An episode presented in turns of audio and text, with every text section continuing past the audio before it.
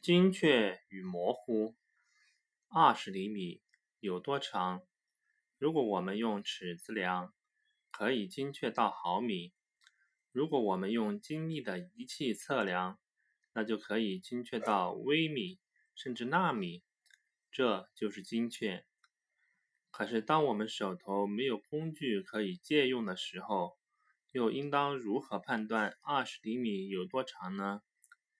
成人的脚长大多在二十厘米至二十七厘米之间。如果我们知道自己的脚有多长，或者说鞋穿多大码，那么二十厘米的长度是可以粗略估算出来。这就是模糊。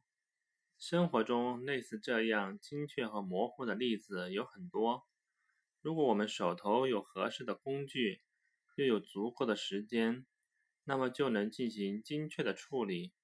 得到精准的结果，这样的结果大家一般都喜欢。可是，如果我们手头没有太好的工具，时间也不那么充裕，那么我们对结果精度的追求，也许就只能折中处理，在我们能够接受的范围内，适当的获得相对较为模糊的结果。这样的模糊虽然不一定人人都能接受。但有时候却是一种没有办法的办法。折中虽然不是一种积极的生活态度，但很多时候却成为我们不得不采取的一种生活方式。